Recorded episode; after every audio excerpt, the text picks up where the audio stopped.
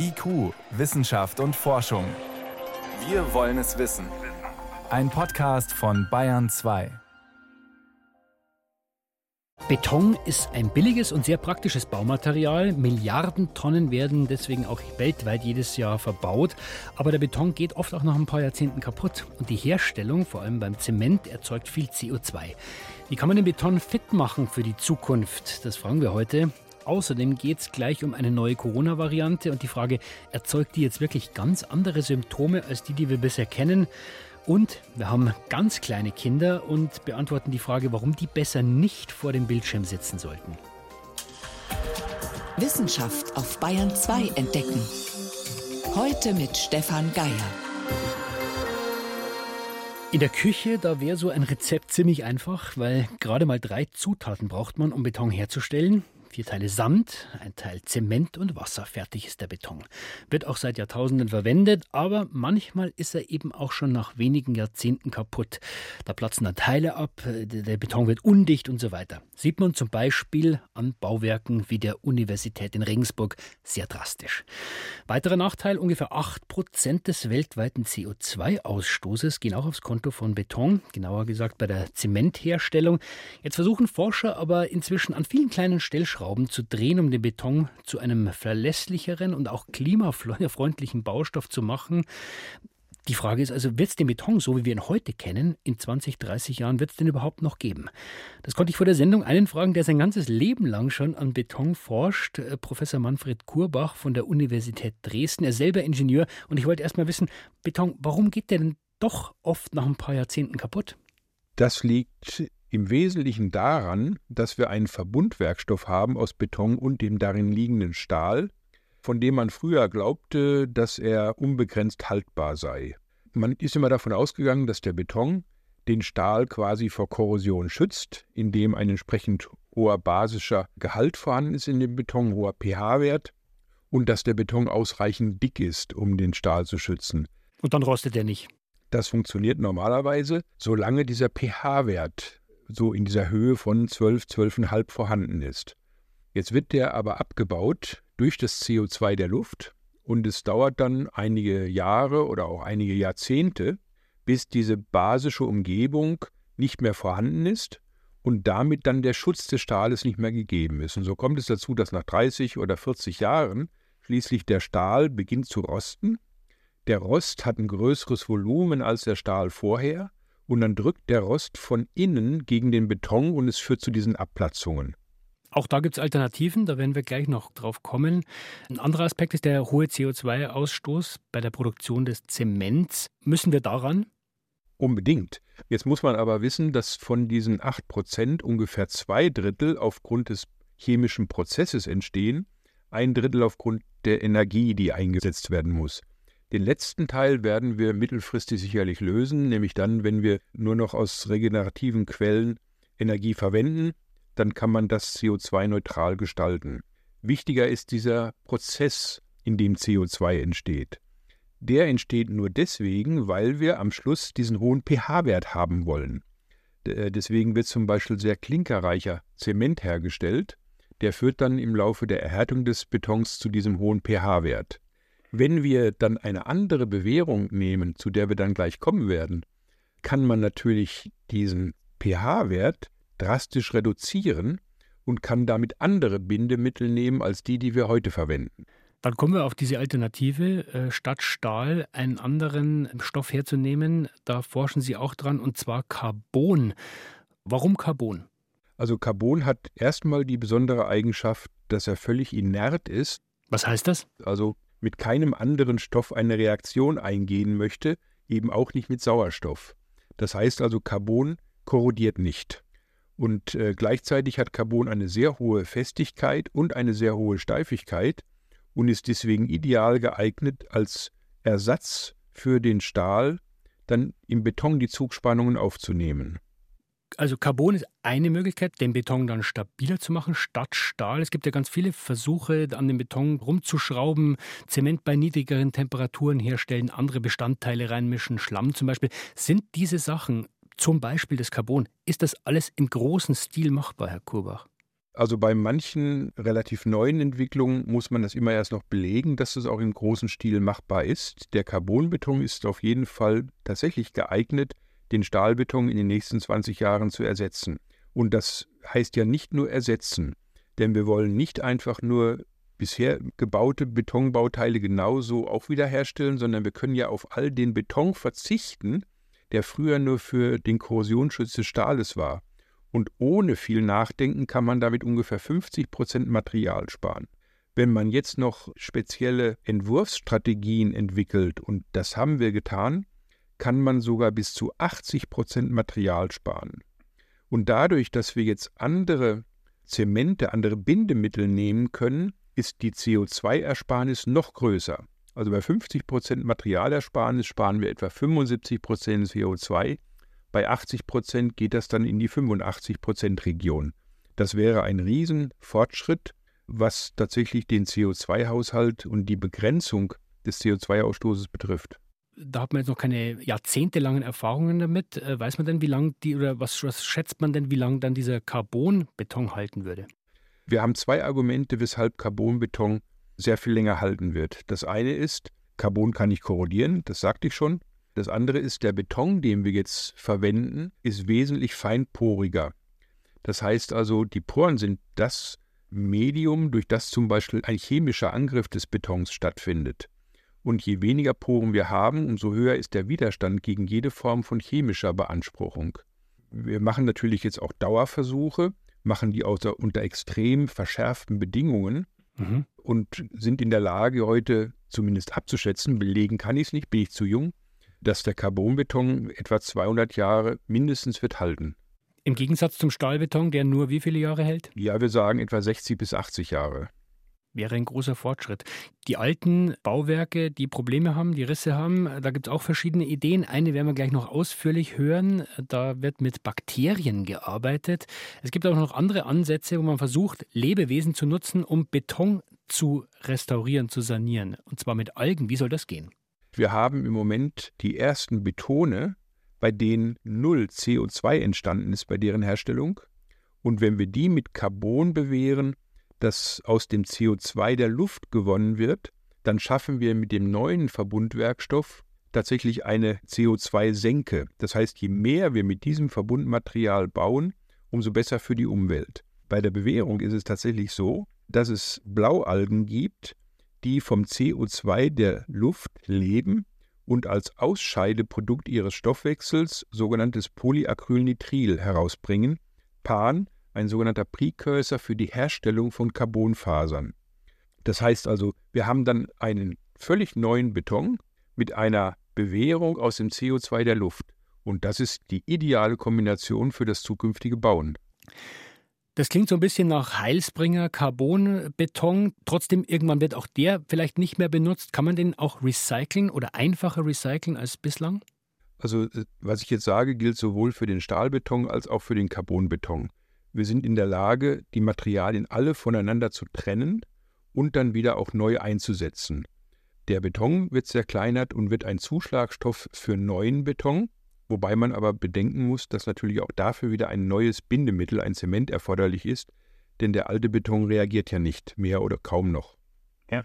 Das andere ist, dass man aus den Carbonschnipseln, die man gewinnt bei der Zerkleinerung, tatsächlich neue Garne spinnen kann, und die haben bei unseren ersten Versuchen bereits 90 Prozent der Festigkeit gehabt des alten Carbons. Das heißt also, wir können auch das Carbon beim Recycling wieder nutzen und wieder vollständig einsetzen. Das ist eigentlich ideal, zumal wir tatsächlich mit den Materialien auch einen Engpass vor uns haben. Sie wissen vielleicht, dass Sand in vielen Gegenden dieser Welt schon knapp wird, sodass es eine eigene Sandkriminalität bereits gibt. Das heißt, wir sind gehalten, tatsächlich möglichst viel, ideal wäre alles, was wir neu bauen, aus bereits vorhandenen Baumaterialien erstellen und nichts Neues mehr der Erde entnehmen. Also wir sehen, es gibt viele Ideen, Carbon, andere Mischungen, optimierte Herstellungen, Algen nutzen zum Beispiel. Herr Kurbach, abschließend, der Beton, den wir heute kennen, gibt es den in 20 Jahren noch, in 30 Jahren? Also dadurch, dass ja die Bauwerke alle noch stehen bleiben sollen, die wir jetzt schon haben, werden wir zwar den Beton noch haben, aber wir werden die Neubauten aus einem völlig neuen Verbundwerkstoff herstellen und wir werden die vorhandenen mit diesem neuen Verbundwerkstoff instand setzen, verstärken, sanieren. Wie fit ist der Baustoff Beton für die Zukunft? Also wir haben gehört, wir haben gelernt, er wird sich verändern, muss sich verändern. Gibt es auch viele Ideen, wie wir ihn fit machen können, weil klar ist, äh, ohne Beton kommen wir offenbar auf lange Zeit nicht aus. Vielen Dank, Professor Kurbach, äh, Ingenieur, Betonforscher von der Universität Dresden. Danke, dass Sie uns mitgenommen haben in diese, in Ihre Welt, muss man ja sagen, des Betons. Ich danke Ihnen ganz herzlich. Jetzt haben wir es ja schon angedeutet bekommen. Es ist ja schön, wenn wir den Beton der Zukunft so backen können, dass er haltbarer ist, weniger CO2 braucht, gut recycelbar ist. Aber wir haben ja heute schon so viele Betonbauten und viele davon bereiten Probleme. Ein drastisches Beispiel ist die Universität Regensburg. Da wird die Tiefgarage seit Jahren saniert und immer wieder dringt Wasser ein. Also wir müssen uns auch um die Probleme beim alten Beton kümmern. Eine Idee ist, dass man dazu winzige Bakterien nutzt. Helmut Nordwig hat sich mal angeschaut, wie das gehen soll. Schon die chinesische Mauer ist aus einer Art Beton erbaut worden. Die Baumeister haben damals Reiskörner mit einbetoniert. Die speichern Feuchtigkeit. Wenn Schäden im Beton entstehen, quellen die Körner und das verschließt die Risse eine Weile. Baunormen von heute sind allerdings strenger. Wenn Brücken oder Gebäude altern, dann suchen Prüfteams mit großem Aufwand Risse im Beton und spachteln sie von Hand mit Epoxidharz aus. Viele Forschende erproben, ob das nicht einfacher geht. An der TU München mischen sie dem Beton zum Beispiel winzige Kapseln mit Epoxid bei. Sie sollen später aufplatzen, wenn es einen Riss gibt, und das Harz soll aushärten. Die moderne Version der Reiskörner sozusagen. Daneben verfolgen die Experten um Christian Große einen weiteren Ansatz. Die Verwendung von Bakterien, die Calciumcarbonat ausscheiden, Kalk im Wesentlichen, was eines der Hauptbestandteile ist für die Festigkeit von Beton. Und äh, diese Bakterien, wenn die zum Beispiel mit Wasser in Berührung kommen, scheiden also dieses Calciumcarbonat aus und können so zur Festigkeit beitragen. Dazu müssen Wissenschaftler solche kalkausscheidenden Bakterien erstmal finden und sie kultivieren. Das geschieht in einem Labor an der Hochschule München. Dort hat der Bioverfahrenstechniker Frédéric Lapierre diesen Einzellern seine Doktorarbeit gewidmet. Die Bakterien, mit denen wir arbeiten, die eben in der Lage sind, Kalk abzulagern, findet man normalerweise überall auf der Welt in Böden. Also sie sind völlig harmlos und ungefährlich. Wir kommen täglich mit denen in Kontakt. Und die hat man eben extrahiert und die haben wir hier im Labor und versuchen, deren Kultivierung zu verbessern. Das ist entscheidend für eine mögliche Anwendung. In der Natur vermehren sich die Bakterien nämlich ziemlich träge. Der Wissenschaftler muss schon nachhelfen mit einer Lösung, die genau die richtigen Nährstoffe enthält. Zu dieser Nährlösung gehört unbedingt Harnstoff. Wie der Name sagt, kommt er zum Beispiel im Urin vor. Es gibt tatsächlich, ich glaube in Südafrika, Forschungsprojekte, wo man wirklich Urin nutzen möchte. Da gibt es ja, einen Forscher, der einfach einen Kanister neben die Pissoirs der Herrentoilette gestellt hat und die Leute gebeten hat, dort ihr Geschäft zu verrichten, sage ich mal. Das wurde auch schon getestet. Machen wir jetzt nicht. Das finden wir, glaube ich, nicht so angenehm im Labor. Die Wissenschaftler kaufen die Urinsubstanz lieber. Außer Harnstoff brauchen die Einzeller noch eine Zutat, Calcium. Aus beiden zusammen können sie Kalk bilden, dank eines speziellen Enzyms in ihren Zellen. Das klappt nicht nur in der Theorie, wie die Bauingenieurin Brigitte Nagy zeigt. In einem Glas hat sie dabei, was die Bakterienkultur liefert. Ein weißes Pulver, auch ein paar größere Kalkstückchen sind drin. Die Wissenschaftlerin hat an der Hochschule ausprobiert, ob dieser Bakterienkalk sich auch auf ganz realem Beton ablagert und dort Risse kittet. Eins der Anwendungsziele ist die Rissverfüllung im Beton. Also in dieser Probe sieht man, dass der Riss oberflächlich an dieser Stelle verfestigt wurde. Das heißt aber noch lange nicht, dass der Beton wirklich so fest wird, dass etwa eine Brücke weitere Jahre genutzt werden kann. Dazu haben Tests erst begonnen, erzählt Frédéric Lapierre. Bisher gibt es meines Wissens eher nur im größeren Maßstab Pilotprojekte, wo man getestet hat, ob diese Bakterien wirklich zu einer Langlebigkeit führen von Betonstrukturen. Wo man die Bakterien schon mehr einsetzt, ist zum Beispiel zur Staubkontrolle. Gerade im Tagebau bildet sich sehr, sehr viel Staub, der auch, wenn er eingeatmet wird, einfach unangenehm ist erstmal, aber auch zu Erkrankungen führen kann, je nachdem, was für ein Staub es ist. Und wenn man jetzt eben diese Bakterienlösung nutzt, kann man eben diesen Staub, der in der Luft ist, der dann sich niederschlägt, auch wirklich verfestigen. Dazu müssen Lösungen mit den Bakterien, mit Harnstoff und Calcium dorthin gesprüht werden, wo es staubt. Dann verklebt der Kalk die Körnchen. Das hat Brigitte Nagy ebenfalls erprobt mit feinem Quarzsand. Auch von diesem Ergebnis hat sie eine Probe dabei. Unter anderem haben wir auch einen Versuch gestartet, in dem wir Sand in kleine Platten füllen und die Zementierungslösung und die Bakterienkultur hineinpipettieren. Man kann auch reindrücken, wenn Sie wollen. Also man sieht, dass es nicht loser Sand ist. Wie die Mikroorganismen eines Tages in sanierungsbedürftigen Bauwerken am besten ihre Arbeit tun, das ist noch offen. Sie könnten aufgesprüht werden, wie beim Sand, oder von vornherein mit einbetoniert werden. Denkbar ist auch, eine Paste aus den Einzellern und der Nährlösung zu erzeugen, direkt vor Ort, wenn Bedarf besteht, so ähnlich wie ein Zwei-Komponenten-Kleber. Es muss also schon noch einiges getestet und dann auch in Bauvorschriften gegossen werden, bevor kalkbildende Bakterien kaputte Brücken oder Risse in Häusern kitten. Aber dann könnten sie tatsächlich helfen, die Bakterien, die Kalk ausscheiden können. Helmut Nordwig war das über einen Ansatz, Risse in bestehendem Beton zu kitten. Bayern 2. Wissenschaft schnell erzählt. Das macht heute Johannes Rostäuscher. Und Johannes, wir stoßen nicht an, weil es geht um den trockenen Januar, den Dry January. Der ist ja im Trend, kommt aus Großbritannien, was man schon hört, aber macht sich auch bei uns breit, dieser Trend. Und ist wahrscheinlich ein ganz sinnvoller Trend. Also Alkohol ist ein Gift und jeder Tag, wo man auf dieses Gift verzichtet, zählt und bringt was. Alle Organe freuen sich und man kann das ja auch quasi messen mit Leuten, die das machen. Mhm. Der Schlaf wird besser, die meisten können sich dann besser konzentrieren in der Zeit berichten über mehr Energie. Es gibt eine bekannte Studie aus Großbritannien eben dazu und da sagt mehr als die Hälfte sogar, auch die Haut ist schöner geworden in okay. nur einem Monat. Das sind jetzt nur die körperlichen Dinge. Fast alle Studienteilnehmer sagen vor allem, es ist ein großes Erfolgserlebnis. Man hat das Gefühl, sich besser kontrollieren zu können, das Verhältnis zum Trinken neu auszurichten.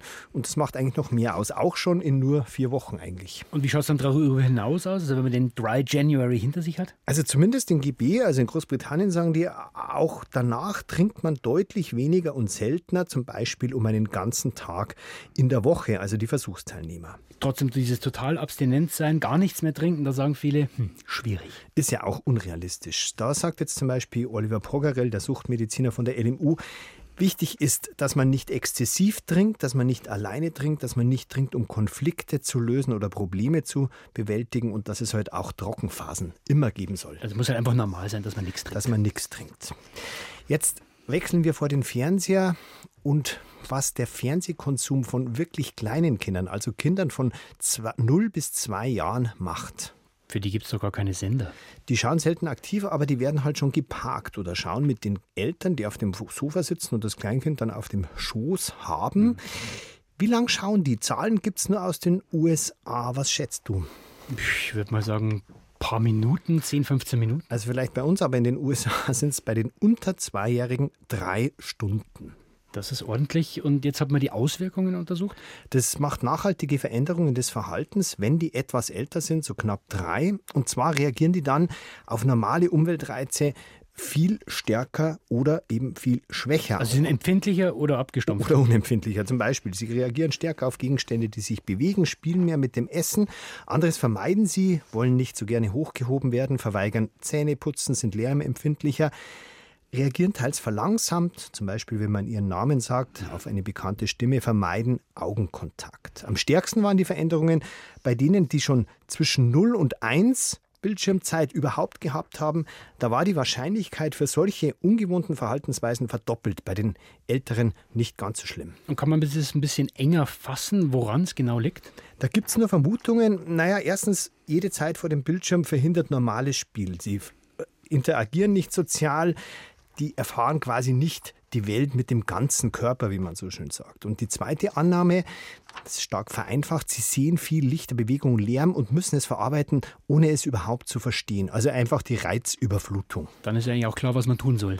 Also die US-Forscher sagen, bis zwei Jahre null Bildschirmzeit, also null, einzige Ausnahme, FaceTime mit Verwandten. In Deutschland ist die Regel sogar noch strenger, da sagen die Fachleute, bis drei Jahren null Bildschirmzeit. Keine Bildschirmzeit für die Babys, kein Alkohol oder kontrollierter Alkohol für die Erwachsenen. Danke, Johannes Rostäuscher, für die Kurzmeldungen.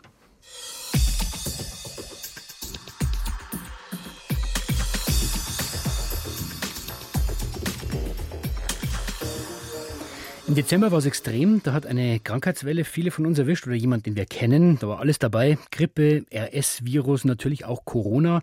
Acht Millionen Menschen waren von Atemwegsinfektionen betroffen in Deutschland.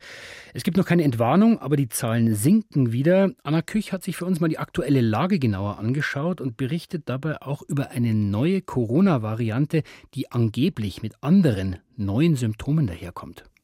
Das Coronavirus hat auch in diesem Winter Hochsaison. Hinter jeder vierten Atemwegsinfektion steckt Corona. Bernd Salzberger, Infektiologe am Universitätsklinikum Regensburg, sieht dennoch keinen Anlass zur Sorge. Also in den Krankenhäusern gibt es Corona, aber es ist nicht dramatisch. Und insgesamt gehen die Zahl der Intensivpatienten mit Corona auch langsam zurück. Also der Peak ist anscheinend jetzt für diesen Winter überschritten. Und wir sehen mittlerweile auch mehr Influenza-Infektionen als Covid-Infektionen. Das Coronavirus mutiert kräftig weiter. Es gibt immer neue Varianten. Die dominierende ist Omikron, die sich in eine Vielzahl von Untervarianten aufgefächert hat. Pirola zum Beispiel hat für Aufsehen gesorgt. Diese Variante hat sich besonders stark genetisch verändert, sodass sie vom Immunsystem nicht mehr gut erkannt wird. Jetzt ist davon wieder eine Subvariante unterwegs. Es sieht so aus, als ob die Variante JN.1 die häufigste ist. Die ist auf der ganzen Welt die häufigste im Augenblick. Die hat überall eine große Welle gemacht, auch in den USA. Und das ist die häufigste im Augenblick. JN.1 ist ansteckender als andere Varianten, aber nicht gefährlicher. Die typischen Krankheitszeichen sind die gleichen wie bisher bei einer Omikron-Infektion, nämlich eine laufende Nase, Kopfschmerzen, Müdigkeit, Husten und Halsweh. Wissenschaftler aus Großbritannien berichten auch von Schlafproblemen und Angstzuständen bei Infizierten. Sie hatten eine Umfrage unter den Betroffenen gemacht. Das hält der Virologe Christoph Spinner für wissenschaftlich nicht haltbar denn es handelt sich um selbstberichtete Symptome nach einer Covid-19-Infektion. Das heißt noch lange nicht, dass es auch wirklich eine ursächliche Assoziation gibt. Aus meiner Sicht gibt es auch keinen Grund, sich mehr Sorgen zu machen als zuvor, denn wir haben in den letzten Wochen und Monaten verschiedenste Omikron-Varianten gesehen und schlussendlich waren sie doch alle mehr oder weniger mit den gleichen Symptomen assoziiert. Ohnehin kann ein Laie die Symptome von Covid-19, Influenza und anderen grippalen Infekten nicht auseinanderhalten. Das kann sogar der Arzt kaum, wenn er nicht einen Labortest macht. Erst recht ist es nicht möglich, anhand der Symptome festzustellen, welche Corona-Variante jemand hat, sagt Bernd Salzberger. Weder sozusagen kann man von den Symptomen auf die Variante schließen, noch kann man von der Variante auf die Symptome schließen. Nee, das ist tatsächlich immer noch ein breites Spektrum. Alle machen natürlich Infektionen der oberen Atemwege. Die haben wir im Augenblick alle, und zwar mit verschiedenen Viren. Und das ist ganz, ganz schwer, das auseinander zu klamüsern. Fest steht, nach wie vor schützt die Impfung vor einem schweren Verlauf. Wegen der hohen Zahl an Atemwegserkrankungen führt Spanien jetzt im Gesundheitswesen die Maskenpflicht wieder ein. Sollte man in Deutschland auch wieder mehr Maske tragen, um sich zu schützen? Der Münchner Virologe Christoph Spinner ist da skeptisch. Atemwegsinfektionen sind häufig, sie sind meistens durch Viren verursacht. Sie werden sich auf Dauer nicht verhindern lassen, ganz im Gegenteil. Wir benötigen eine gewisse Immunität in der Bevölkerung nach Impfung und nach Genesung, damit sich Atemwegserkrankungen nicht ganz frei vermehren können. Vielleicht erinnern Sie sich noch, auch vor Covid-19 folgten auf leichte Influenza-Wellen immer schwere und auf Jahre mit ähm, ausgeprägt hohen Influenza-Zahlen folgten Jahre mit geringeren Influenza-Zahlen. Und nach über drei Jahren der Pandemie hat sich SARS-CoV-2 wie andere Erreger entsprechend eingependelt bleibt die Hoffnung, dass sich nächsten Winter wieder deutlich weniger Menschen mit Corona infizieren, weil sie die Erkrankung in dieser Saison schon hinter sich gebracht haben und entsprechend immun sind. Und soweit war es das vom IQ-Team für heute. Stefan Geier war am Mikrofon.